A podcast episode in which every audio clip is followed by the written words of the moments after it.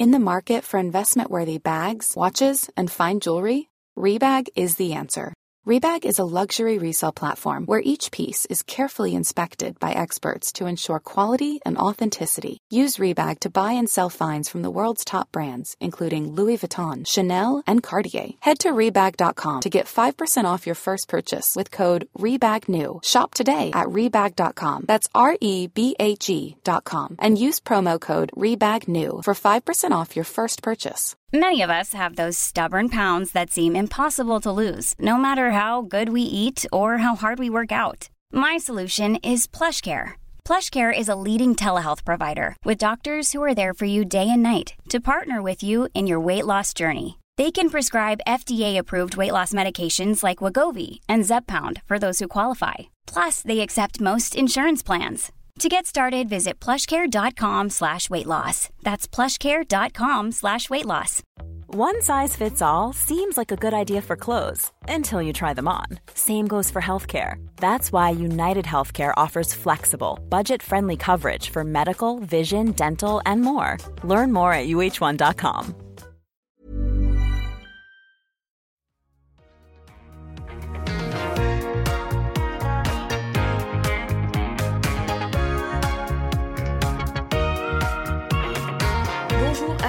tous et bienvenue dans ce nouvel épisode de Build Yourself qui a été enregistré sous forme de conversation avec Emma du compte Instagram Acribologue que vous pouvez également retrouver sur LinkedIn à Emma Nubel.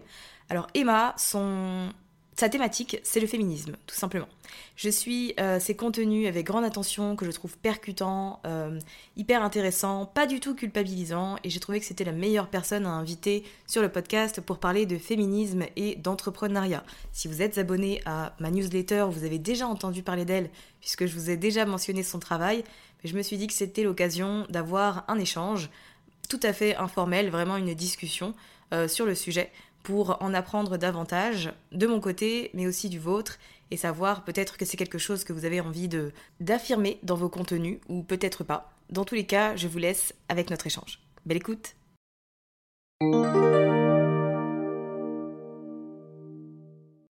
T'as déjà enregistré pour un podcast? Euh, c'est la deuxième fois. Très bien.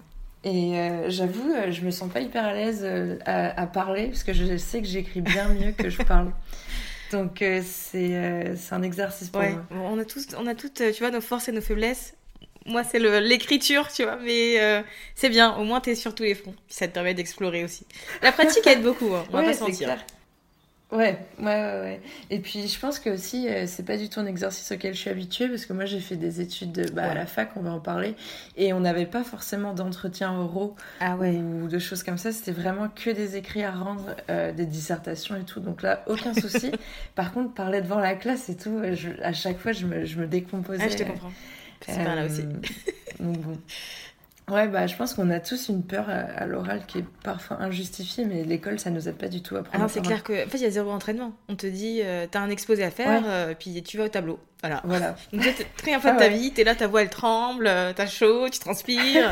super expérience, super souvenir. Soit ça te ça. traumatise, et soit ça te donne envie de, de continuer. Moi, ça m'a un peu traumatisé. Ouais. Ouais, ouais, je comprends. Moi aussi, ça m'a grave traumatisée. Surtout que j'ai fait genre ma soutenance de mémoire en visio Ah ouais. parce qu'il y avait le Covid. Du coup, vraiment, zéro expérience de, de, de parler devant des gens, quoi. Mais Bon, bon, ça va. Là, on est que deux, cool. techniquement, même si on va être Oui. écouté euh, par, J'aime dire ça. voilà, par d'autres personnes. Euh, mais justement, parle-moi un peu de toi, parle-moi de, de ton parcours, on va dire de, de tes études, parce que je trouve que c'est intéressant par rapport à. Alors, c'est pas hors sujet par rapport à ce que tu fais aujourd'hui, Mm. Mais ça reste atypique, euh, tu vois, Mm. comme, euh, par- comme parcours. Euh, ben, je pense que j'ai un parcours atypique dans le sens où euh, ce qui m'a guidée, c'est que j'ai toujours su que je voulais écrire, mais je savais pas comment y arriver. Parce qu'on nous met en tête que pour écrire, soit tu deviens autrice, clairement, euh, mais bon, c'est la galère en France de vivre de, de ces bouquins, de ces romans Ouais. et tout ça, soit tu deviens journaliste. Et euh, donc moi, euh, j'ai commencé Bon, je vais t'éviter euh, tous les détails euh, post-bac, vraiment la première année où j'ai fait euh, deux mois de prépa lettres et après je suis allée en licence de lettres pour les huit mois qui restent et après je suis allée aux Beaux-Arts. j'ai fait une école, une année aux Beaux-Arts, donc voilà, vraiment j'ai bifurqué. Mais en fait, je suis allée en licence d'histoire de l'art parce que j'avais en tête de devenir critique d'art, donc écrire toujours. Et je me suis rendu compte en fait que c'était un secteur qui était assez, on va pas se mentir, hautain. Euh, mhm. que ça me correspondait pas du tout. Euh, j'adorais mettre des mots sur les émotions qu'on ressentait face à une œuvre, mais c'était pas ce qu'on demandait forcément dans la critique d'art. Donc pour mon master, j'ai bifurqué encore une fois. Heureusement que mes parents m'ont soutenu. Euh, je suis allée faire un master qui s'appelle Genre littérature et culture à Lyon 2. En fait, ça faisait quelques années euh, que ce master euh, venait de voir le jour. C'est des choses qui n'existent pas trop en France. Euh, aujourd'hui, ça a peut-être changé un peu. C'est ce qu'on appelle en anglais les gender studies. Et mhm. c'est des études qui mêlent sociologie. Moi, ça mêlait la littérature parce qu'en fait, on étudiait les différences socioculturelles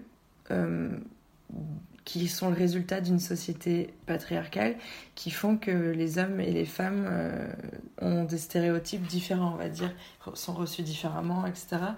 Euh, c'était vraiment une construction sociale. Donc moi j'ai étudié ça par rapport à la culture. Donc je me mhm. suis vraiment nichée sur tout ce qui était euh, littérature et histoire de l'art féministe. Et donc ça, c'était en 2019-2020, donc 2018-2020. Et quand je suis sortie de mon master, Covid. donc je me suis dit, ok, qu'est-ce que je fais? Euh, La culture est clairement, euh, c'est hyper compliqué. J'ai pas du tout envie de travailler pour un patron dans un bureau ou quoi que ce soit. Donc je me suis lancée à mon compte. Euh, dans la rédaction. Parce qu'en fait, mhm. depuis que j'avais 18 ans, j'écrivais pour différents magazines culturels, euh, pour des magazines d'art, pour euh, des revues papier euh, féministes, etc. Et en fait, j'ai pas voulu être entrepreneuse, ça m'est juste tombé un peu dessus, mhm. parce que j'ai réfléchi plus à ce que je voulais vivre comme vie. Et l'entrepreneuriat, ça cochait presque toutes les cases, plutôt que, que je sais pas, j'ai pas eu la fibre entrepreneuriale depuis que j'ai 15 ans, quoi. Ouais. Euh, donc voilà, mon parcours un, petit peu atypique. Ouais, mais tu vois, ça, ça reste intéressant. Effectivement, euh, je trouve que ça déculpabilise aussi de, d'entendre des parcours de personnes mm. euh, qui ont testé différentes choses, qui ont pivoté, même après deux mois, tu vois, parce qu'elles sentaient tout de suite que ça matchait pas, tu vois. Ouais, ouais, bah carrément. Et puis, il y a aussi ce truc de, de voir des gens qui sont freelance euh, qui sortent euh, pas forcément d'une école de commerce ou d'une école, euh, je sais pas moi, dans la communication ou quoi, et vraiment de fac. je connais peu de personnes qui sortent de fac et qui se lancent dans, dans l'entrepreneuriat, mais c'est aussi quelque chose à normaliser, mm. je pense, parce qu'on a des compétences qui sont complètement complémentaires avec d'autres secteurs et qui permettent de creuser plus loin, par exemple, pas dans tout ce qui est écriture, tout ce qui est dimension euh, humaine, euh, compréhension de la, de la, enfin, je sais pas, de la sociologie, la dimension psychologique et tout ça. Carrément. Bon, du coup, sur, euh, moi, je t'ai découvert sur Instagram, mm. ce merveilleux réseau social, amour-haine, mais beaucoup d'amour quand même. et du coup, donc, sous le pseudo acribologue, qu'est-ce que ça veut dire acribologue? En fait, j'ai choisi ce mot parce que c'est un terme qui a disparu de nos dictionnaires, je crois, depuis le XXe siècle. Et l'acribologie, euh, ça vient du grec et ça veut dire choisir avec une extrême précision ces mots. Euh, avec une extrême finesse, euh, être hyper pointilleux dans le choix de ces mots en gros. Et je trouvais que ça correspondait bien à ce que je voulais faire parce que j'avais pas envie de me ranger dans une case soit de la rédaction web, soit du mhm. copywriting. Mais vraiment, moi, ce qui me fait vibrer, c'est de, choisir les mots, de comment ils s'entrechoquent, de comment ils font vibrer euh, les sonorités, les choses comme ça. Et du coup, c'est devenu ma marque personnelle en fait, Acribologue du web. c'est vraiment cette idée de ouais, choisir les bons mots pour sortir du lot en fait. En fait, oui, maintenant que tu le dis, je trouve effectivement que ça te va très très bien. très bon choix. Je veux très très bon choix. alors du coup, l'une de tes, euh, l'un de tes positionnements, tout simplement, c'est le féminisme. Euh, est-ce que tu peux me donner euh, une définition du féminisme selon toi, s'il te plaît? Oh là, Alors ça, c'est très très vaste. Euh, il y a différents courants féministes euh, qui existent, intersectionnels. Enfin, tout ça décolonial et tout, je pense qu'aujourd'hui, en 2022, le féminisme, il faut forcément qu'il soit inclusif. Mhm. pas forcément un féminisme bah, comme on pouvait le, voir avant, blanc, bourgeois, hétéro, mais que ce soit à la croisée des différentes luttes et oppressions que toutes les personnes peuvent vivre. combattre le validisme, l'agisme, le racisme forcément, euh, tout ça. Et c'est juste euh, prendre, je pense qu'aujourd'hui, enfin, une définition vraiment c'est hyper compliqué. Je sais, euh, mais c'est pour la suite c'est important. ben, je pense que c'est essayer d'être le plus inclusif et inclusif possible en ayant conscience des différentes oppressions que chaque personne peut vivre euh, au quotidien et en ayant conscience aussi des différentes, des différentes intersections qu'il peut y avoir entre les différentes euh, oppressions. Euh, je sais pas si c'est assez clair. Ouais, c'est assez clair. En fait, je trouve ça hyper important parce que je trouve, notamment peut-être à cause de Twitter, je ne sais pas, qu'il y a une grande confusion entre une féministe et une misandre, qui est le, mm. le, la femme qui déteste les hommes. Et j'ai l'impression mm. que sur Internet, la féministe, c'est la femme qui déteste les hommes, euh, tu vois, qui peut pas se l'épiffrer. Donc c'est pour ça que je te demandais ta définition, pour repositionner un peu le contexte. Mm. Mais je pense que ça aussi, c'est des mécanismes de décrédibilisation euh, des luttes, en fait. Et, euh, et on attaque une supposée haine des hommes, alors qu'en soi, c'est pas le fond du propos du tout. Et c'est juste, ça permet de pointer du doigt des choses qui, comment dire, des choses qui euh, permettraient par exemple de décrédibiliser tout le discours qu'il y a derrière, mm. juste parce qu'il y a cette idée préconçue, alors que c'est pas du tout, du tout ça qui est mis en avant. Et parfois, si, c'est mis en avant, mais en fait, euh, c'est que ça se base sur euh, des analyses sur des oppressions qui sont systémiques, patriarcales et ainsi de suite. Mais juste dire Ah, tu détestes les hommes, tu fais du mal à la cause féministe, je t'écoute pas, ben en fait, ça enlève toute la colère et toute la l'analyse et la recherche et, euh, et euh, comment dire et euh, parfois la radicalité qui a certains propos derrière certains propos et en fait ça ça anesthésie tout discours quoi mm. ça, ça, participe à, à l'invisibilisation et à la décrédibilisation des discours féministes aujourd'hui Complètement. C'est pour ça que c'était bien que tu, tu nous expliques, selon ton point de vue, ce que c'était le féminisme pour qu'on voilà, on replace les choses pour les personnes mm. qui. Parce que un truc que j'ai remarqué hyper souvent, c'est que finalement, euh, quand j'échange avec une personne et qu'elle me dit Ah non, non, moi je suis pas féministe du tout, c'est parce qu'en fait elle a cette image de la mm. féministe euh, qui euh, déteste tout le monde, etc. Enfin, tout le monde, non, les hommes. alors, enfin, tu vois, il n'y a pas le contexte derrière de. Mais en fait, c'est juste une question d'égalité, de, de droit et de tout entre chaque être humain. Finalement, c'est pas une question de les hommes sont tous des cons ou tu vois, il n'y a mm. pas de, de, bonnes personnes chez eux. Enfin, voilà, je trouve que c'est un truc qui reste quand même assez important et qui peut-être, tu vois, aidera certaines personnes à, à comprendre ce mot et à pourquoi pas se positionner là-dessus en fonction de euh, ce qui leur tient à cœur et de leurs valeurs. Euh, moi, je trouvais important qu'on en parle d'un point de vue entrepreneuriat. Mmh. Euh, toi, qu'est-ce que tu as remarqué concernant les, les, femmes dans l'entrepreneuriat lorsqu'il s'agit, par exemple, de freins ou de craintes? Est-ce qu'il y a des choses que tu as identifiées qui reviennent Tu vois? Ouais, ben, comme je disais, c'est des questions plutôt de stéréotypes de genre, donc des constructions euh, sociales et culturelles. Euh, je pense que quand on est une, enfin, une femme ou une personne qui s'identifie comme telle ou euh, qui a signé comme telle à la naissance ou quoi, on a éduqué pour déjà douter de nous beaucoup plus, avoir des freins par rapport à sa légitimité, on a des difficultés à se tarifer correctement, je pense. Euh, et on, a aussi plus de mal à, prendre de la place, euh, que ce soit sur les réseaux sociaux ou euh, dans son expertise, à s'affirmer vraiment en fait au quotidien, dans son quotidien de, freelance. Je pense que c'est des choses qui sont le résultat, bah, comme je te disais, de notre éducation, de tout ce qu'on peut croiser au quotidien et ainsi de suite. Mais ouais, c'est vraiment je sais pas, à la base, euh, on va peut-être en parler, mais moi j'ai lancé ma newsletter parce que je me suis rendu compte que ces questions de, de, de, stéréotypes de genre et tout ça n'étaient pas du tout pris en compte quand on était euh, solopreneuses. Parce que par mhm. exemple, quand on est euh, à la tête d'une start-up ou quoi, qu'on fait des levées de fonds, il y a différents organismes qui analysent la différence entre le montant des levées de fonds ou la différence entre le temps de parole, enfin des choses comme ça. Mais quand on est toute seule derrière son écran, j'ai trouvé que c'était pas du tout la même chose. Enfin, on vivait toute la même chose, mais personne n'en parlait.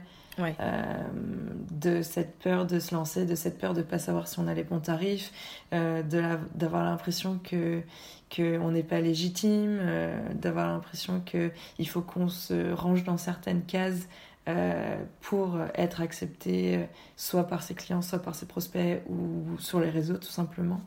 Et, et voilà, c'est des choses que, que une fois qu'on met le doigt dessus, c'est hyper compliqué de fermer les yeux. Ouais. Euh, et, et, en fait, quand tu vois une chose, t'en détricotes une autre qui montre qu'il y a autre chose encore en dessous et tu creuses, tu creuses et tu vois que qu'il y a plein de problèmes en fait et, et qu'il y a plein de, de, de, choses qui...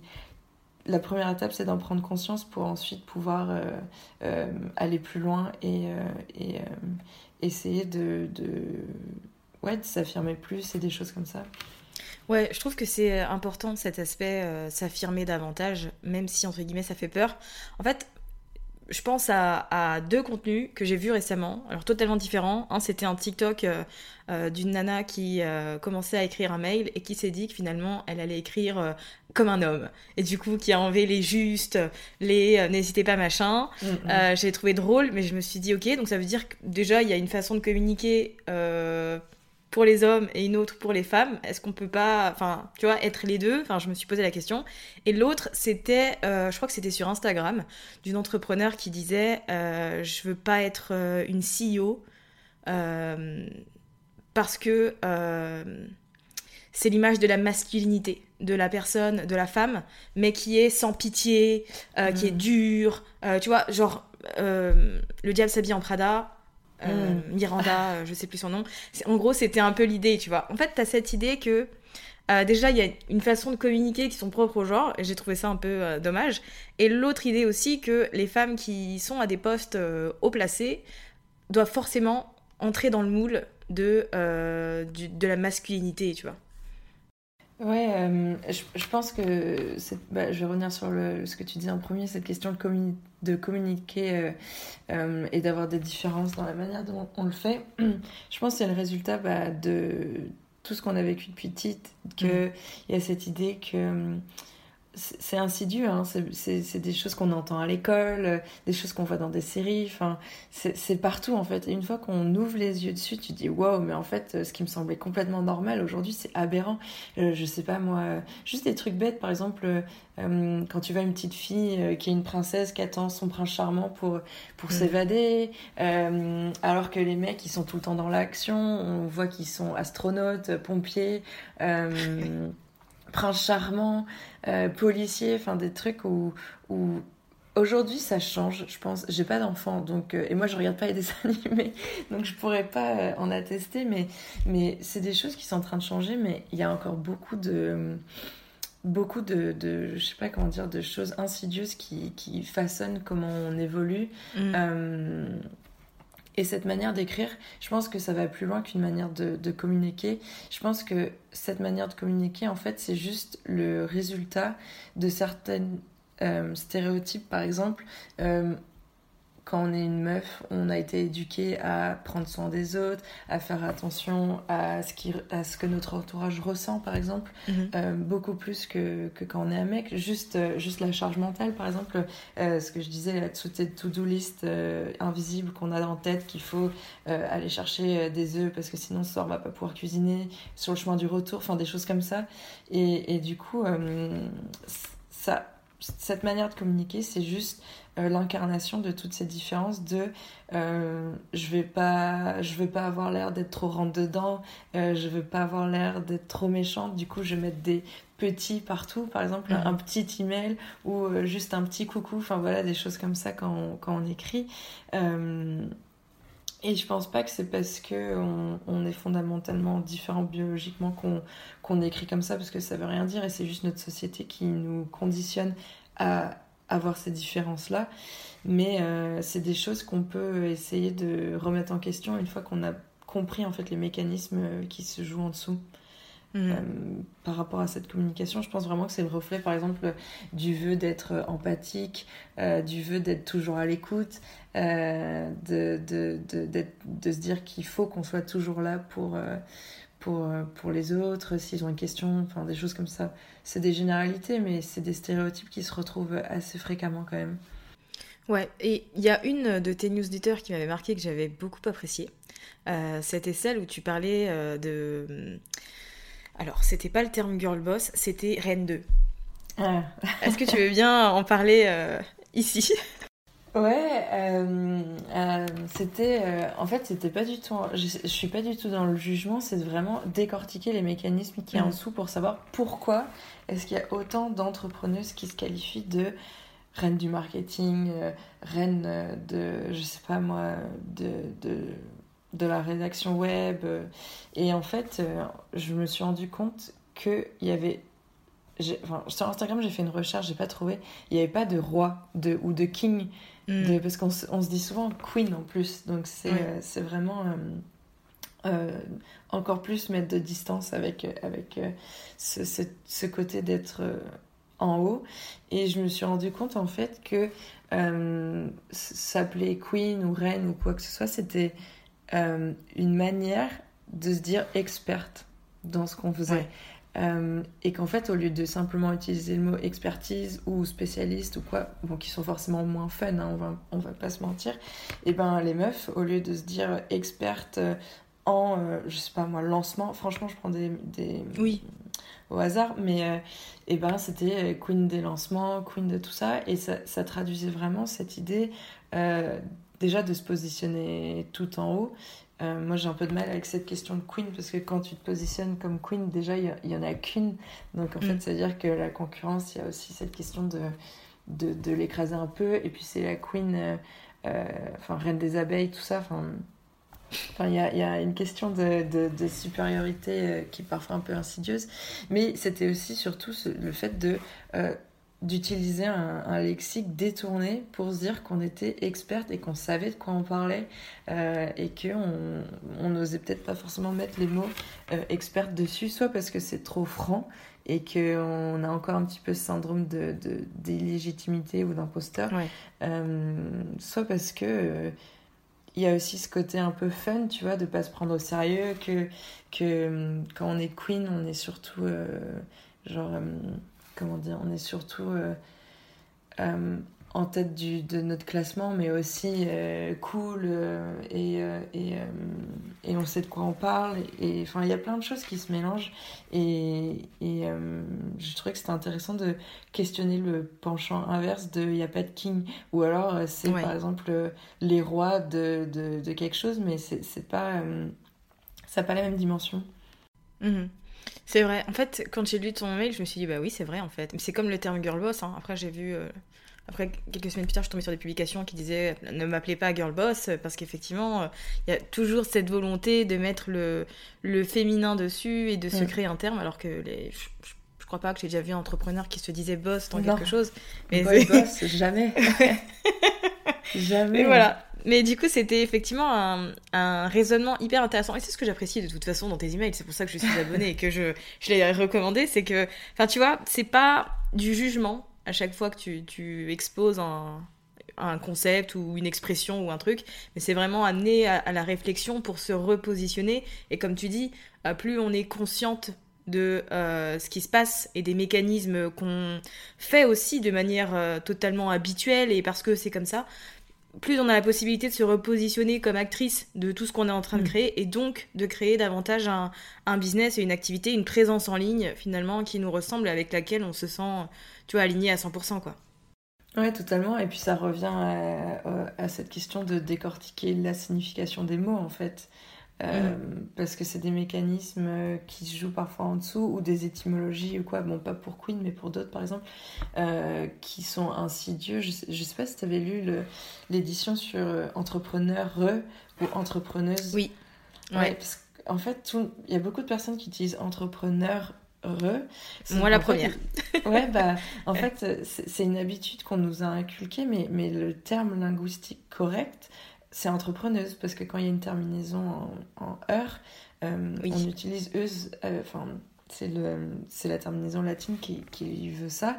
Mais en fait, entrepreneur euh, j'ai eu un énorme débat sur LinkedIn avec, sur ces termes-là. Enfin, des fois, c'est pire que le Twitter. Ah, mais c'est LinkedIn aussi, c'est l'enfer là-bas. mais, mais en fait, entrepreneur euh, ça vient de, de, Je crois que des années 70 euh, du Québec. Mhm. Mais, donc, tu vois, c'est pas la même utilisation des termes. Mais en France, entrepreneur il y a vraiment cette idée de pas féminiser le terme, euh, parce qu'il y a des sous-entendus euh, péjoratifs. Enfin, ça, c'est ce qu'on m'a répondu surtout euh, dans les commentaires, tout ça. Comme entraîneuse, par exemple, tu vois, c'est des sous-entendus péjoratifs. Et entrepreneuse, il y avait aussi cette question de d'invisibiliser à l'oral les femmes ou toutes les personnes qui ne se considèrent pas comme hommes et qui veulent utiliser ce terme. Mais, mais du coup,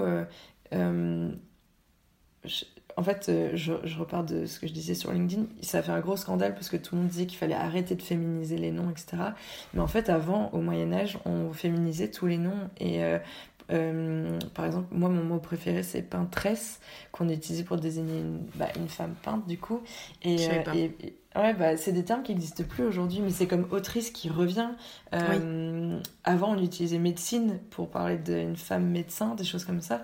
Mais entrepreneuse, ça permet vraiment bah, déjà d'être plus fluide à l'oral, parce que dire entrepreneur, c'est quand même pas hyper, euh, hyper pratique. Et, euh, et, ça permet aussi de, de, ouais, de sortir de l'invisibilisation. Et je pense que ça, c'est important aussi euh, euh, dans le choix des mots et de prendre conscience de certains mécanismes qui se jouent en dessous. C'est pourquoi est-ce qu'on a l'impression qu'utiliser entrepreneuse, c'est convoquer des stéréotypes négatifs, péjoratifs. Mmh. Et, et et qu'est-ce qui cloche en fait? Comme autrice, il y a des énormes. Enfin, ça fait des, il y a des grands débats. débats. Ouais. alors que. Enfin, auteur, c'est pas le terme correct linguistiquement. Mais c'est vrai, mais à l'oreille, effectivement, euh, du coup, c'est comme la version masculine, donc euh, je pense que c'est pour ça que ça passe mieux, tu vois, auprès de certaines personnes. Ouais, mais totalement. Hein. Ouais, ouais c'est sûr. Alors, ce que je trouve intéressant, parce que là, je pense que la conversation qu'on a, elle va aider euh, plusieurs personnes, en tout cas, à peut-être revoir leur façon de communiquer et prendre peut-être un peu plus de position. Euh, mais quel conseil tu donnerais aux personnes qui ont peur de faire fuir leurs clients? Parce que justement, euh, elles se positionnent, tu vois. Parce que toi, tu as un positionnement qui est très affirmé. C'est aussi le cas de Marie-Alix Dagri, par exemple. Mm. Euh, je vous prends toutes les deux, hein, parce que c'est, vous êtes celle que je, je, vois le plus dans mon feed, que je suis aussi le plus. Mm. Comment, finalement, tu te positionnes? Comment tu, tu fais la paix avec toi-même? Pour euh, ah. prendre position. Euh, tout en surmontant ta peur de te dire, mais si je dis ça, euh, je vais plus avoir de clients, je vais pas réussir à, faire des ventes et tout le tralala. ben, je pense que c'est cliché de dire ça, mais si c'est des gens qui fuient dès que tu dis entrepreneuse au lieu de entrepreneur, c'est que la collaboration se serait mal passée. de, de, base. Bon red flag. Euh, ouais, et, euh, et, en fait, euh, forcément que tu vas faire sur des gens qui vont pas être d'accord avec ce que tu dis ou qui vont penser que les positions sont trop affirmées, que dans son business, il faut rester neutre. Mais en fait, ne pas prendre position, c'est aussi prendre position en quelque sorte. Je Je sais pas si tu vois ce que je veux dire. Je vois totalement puisque j'ai le même raisonnement, alors surtout dans le cas du racisme, mais effectivement, c'est la même chose, quoi. Si tu prends pas position, tu prends position. Ouais, ouais, ouais, ouais. Bah, et c'est souvent, si tu prends pas position, c'est que tu as certains privilèges qui font en sorte que tu t'en fous, quoi. Enfin bref, ça, c'est un autre discours, enfin, c'est un autre débat. Mais euh, ouais, euh, je pense que avoir peur, c'est normal d'avoir peur d'afficher ses opinions. On n'est pas habitué à le faire, que ce soit dans un cadre scolaire ou, euh, ou entrepreneurial. juste se dire que plus tu vas montrer en quoi tu crois, euh, avec quoi tu es d'accord ou non, plus tu vas attirer des gens qui, qui se disent Ah, mais oui, je suis d'accord euh, avec ce qu'a dit, euh, grave, ça fait du bien de bosser avec des gens qui ont les mêmes pensées que moi, par exemple. Mhm. Ça va peut-être pas se faire tout de suite, ça va peut-être prendre un peu de temps, le temps que, que ces positions soient peut-être plus visibles ou plus claires, etc. Mais, mais après, c'est sûr que ça attire plus de gens qui sont d'accord, enfin, forcément, on n'est pas tout seul à avoir une pensée unique dans son coin. Il y a d'autres gens qui sont d'accord avec soi et, euh, et qui partagent les mêmes opinions. Et aujourd'hui, encore plus que jamais, je pense, surtout sur les questions euh, féministes, écologiques, enfin, sociales plus largement. Il y a de plus en plus de gens qui veulent mettre ces valeurs au cœur de leur boulot et au cœur de leur collaboration. Mmh. Carrément, je suis d'accord avec toi.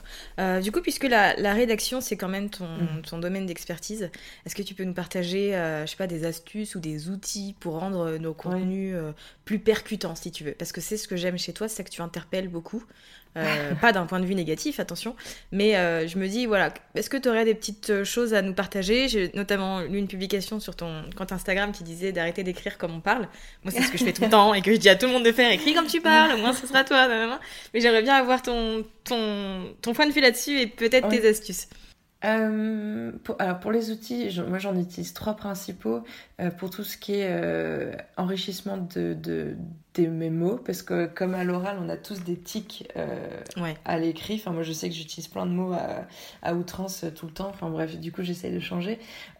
juste en, vraiment factuellement en termes d'outils j'utilise Crisco pour les synonymes, je sais pas si tu connais, hyper bien. Euh, c'est un dictionnaire de synonymes qui est beaucoup plus euh, euh, enrichi que par exemple Synonymo. Mhm. Tous les mots ah, sont je suis sur Synonymo en plus. Ouais, bah, franchement, Crisco, je pense que tu vas aimer. Et toutes les personnes qui nous écoutent aussi. parce que c'est un vrai dictionnaire qui a été établi par des universitaires. donc il y a plus de profondeur dans les mots qui sont proposés.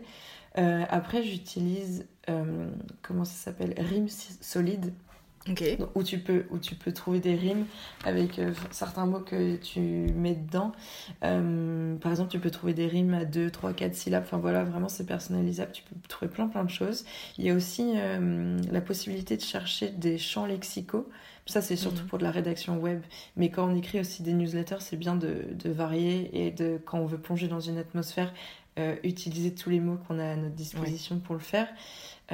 et après, j'utilise aussi Expressio. Alors ça c'est vraiment drôle. Parce que moi j'adore faire des jeux de mots avec des... Comment dire Avec des... pas des citations, euh, mais euh, des... Je sais pas, des phrases qui reviennent souvent, euh, des expressions qu'on entend partout et tout. Et avec Expressio, tu peux par exemple, je sais pas moi, si tu cherches une expression commune avec le mot chat, j'en sais rien, et ben ça va te proposer toutes les expressions, tous les proverbes avec le mot chat dedans, et, euh, et euh, ça te permet aussi de d'aller beaucoup plus loin et de jouer avec, euh, etc. Voilà, c'est vraiment mes outils de base. Je les mettrai dans les notes de l'épisode pour les personnes qui ont envie d'aller y jeter un coup d'œil.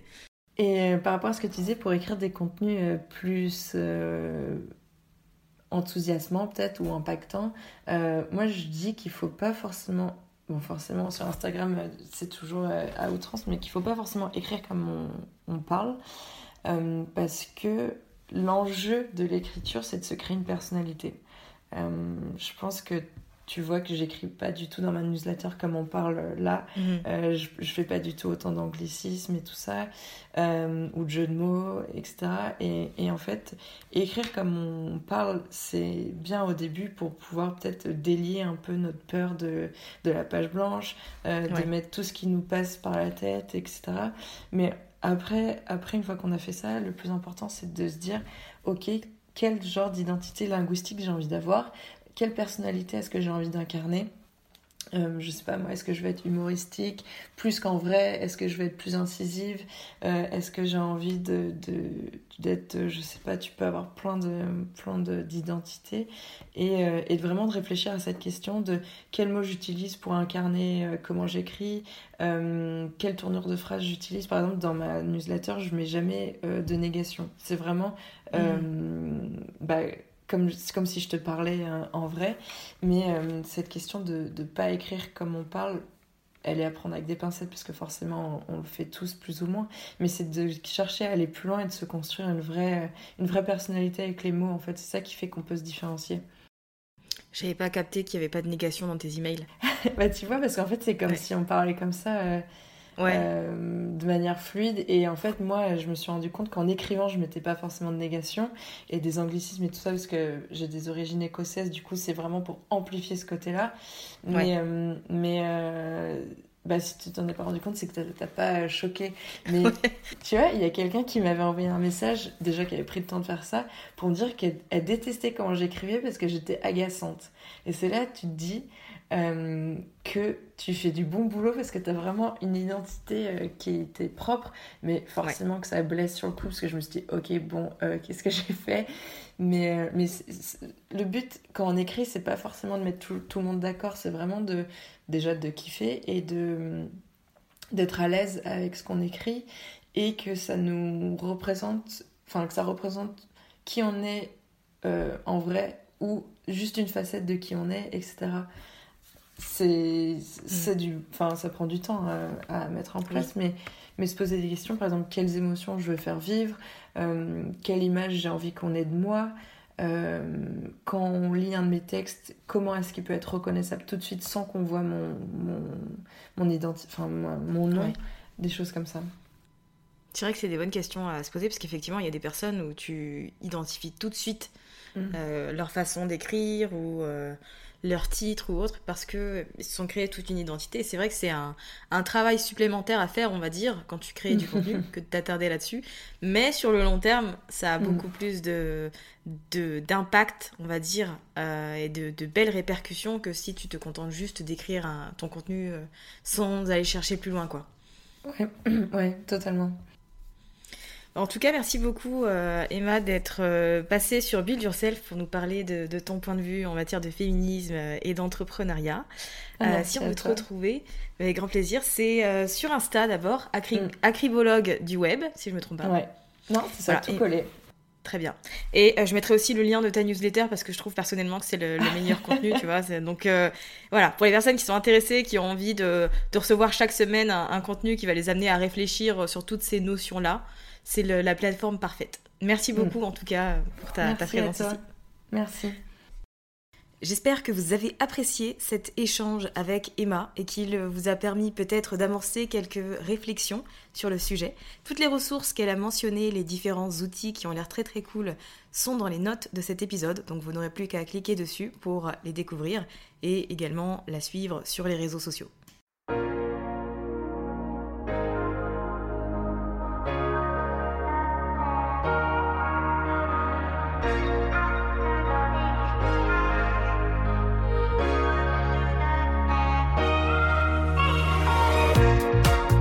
Merci d'avoir écouté cet épisode jusqu'à la fin. Si vous l'avez apprécié et que vous avez envie de soutenir le podcast de manière totalement gratuite, n'hésitez pas à le partager autour de vous, à vous abonner et à laisser un avis sur Apple Podcast ou Spotify. Et moi je vous dis à très vite pour un nouvel épisode sur Build Yourself.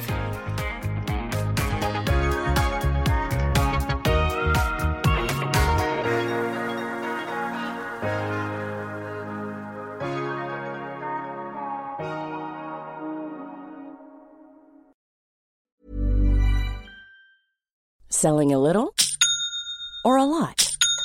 Shopify helps you do your thing however you cha-ching. Shopify is the global commerce platform that helps you sell at every stage of your business. From the launch your online shop stage to the first real life store stage, all the way to the did we just hit a million orders stage. Shopify is there to help you grow. Shopify helps you turn browsers into buyers with the internet's best converting checkout. 36% better on average compared to other leading commerce platforms because businesses that grow grow with Shopify. Get a $1 per month trial period at shopify.com/work. shopify.com/work. Imagine the softest sheets you've ever felt. Now imagine them getting even softer over time. That's what you'll feel with Bowl and Branch's organic cotton sheets. In a recent customer survey, 96% replied that Bowl and Branch sheets get softer with every wash. Start getting your best night's sleep in these sheets that get softer and softer for years to come. Try their sheets with a 30-night guarantee. Plus, get 15% off your first order at bowlandbranch.com. Code BUTTERY. Exclusions apply. See site for details.